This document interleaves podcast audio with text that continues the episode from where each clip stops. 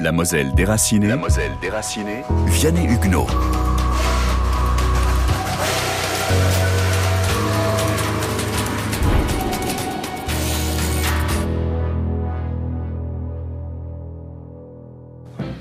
Dans les départements d'accueil, une vie presque normale s'est reconstituée par le travail, l'école, mais aussi les loisirs, les sports et le foot.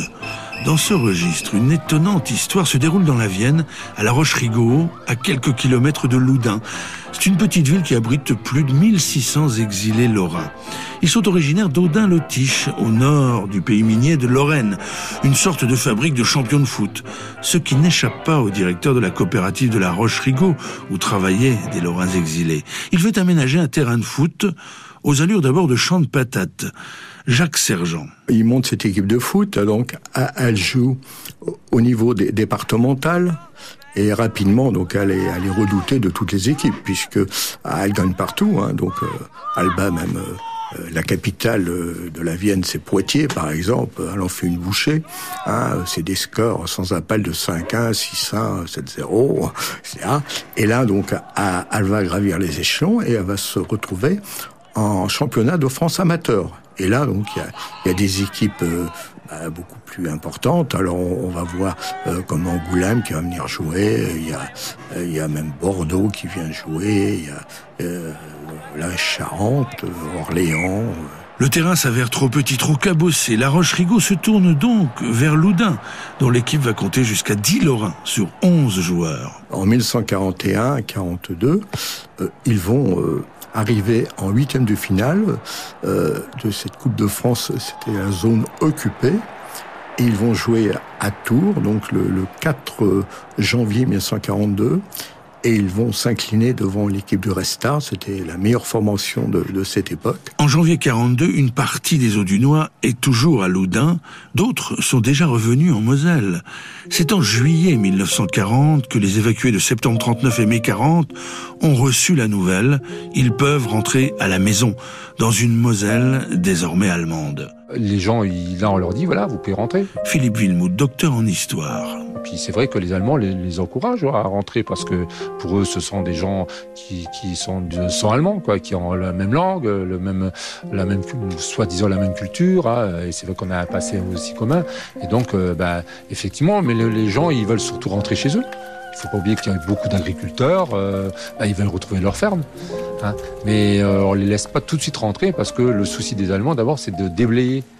Euh, ce qui euh, donc il fallait déblayer les, les, villages qui ont été euh, touchés par les combats de 1940. Cédric Neveu, professeur d'histoire, auteur du livre La Gestapo en Moselle. Les combats effectivement ont causé un certain nombre de destructions. On sait notamment que dans, dans l'est du territoire, des fermes, des maisons, des villages ont été détruits par les combats ou ont été aussi l'objet de pillages, tout simplement, de troupes françaises en, en retraite.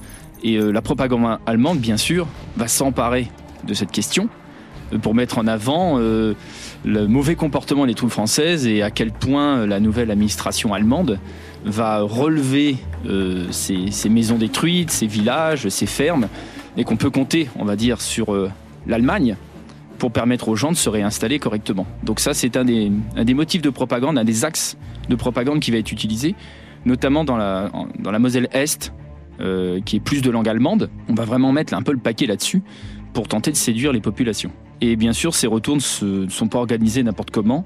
Euh, les autorités allemandes euh, vont mettre en place une commission, une commission de contrôle de retour des réfugiés. Euh, c'est le Gauleiter Burkel qui les met en place tout début juillet 1940. Et cette commission, elle va avoir pour but de contrôler ceux qui reviennent.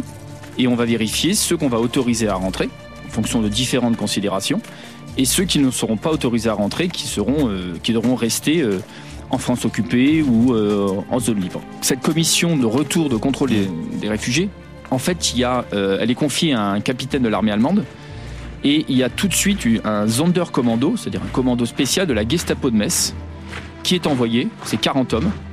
À leur tête, euh, c'est le Hauptsturmführer Rudolf Kerner. Et euh, avec eux, il y a six Mosellans qui vont servir d'interprètes, de, de conseillers politico-racial. C'est leur titre officiel. Donc cette commission, elle est installée à Saint-Dizier. Euh, avec, à côté de cette commission, il y a des, gens de la Croix-Rouge, des infirmières de la Croix-Rouge, de l'association d'entraide de, nationale socialiste.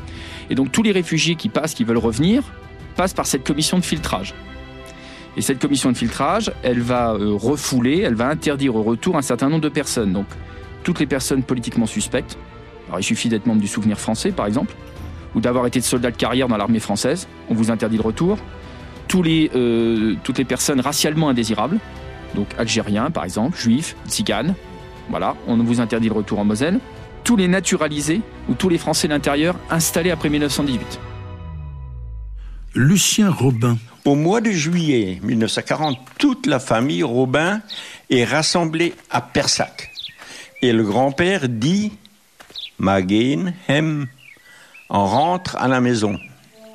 Alors, euh, l'abbé Édouard, euh, lui, a fait euh, son séminaire à Metz dans les années 30. Il dit Papa, ce n'est plus les Allemands que vous avez connus. Et Hitler n'est pas Guillaume II. Les Mosellans rentrent et font route vers une autre épreuve, la nazification de leur terre natale. La Moselle déracinée avec le département de la Moselle.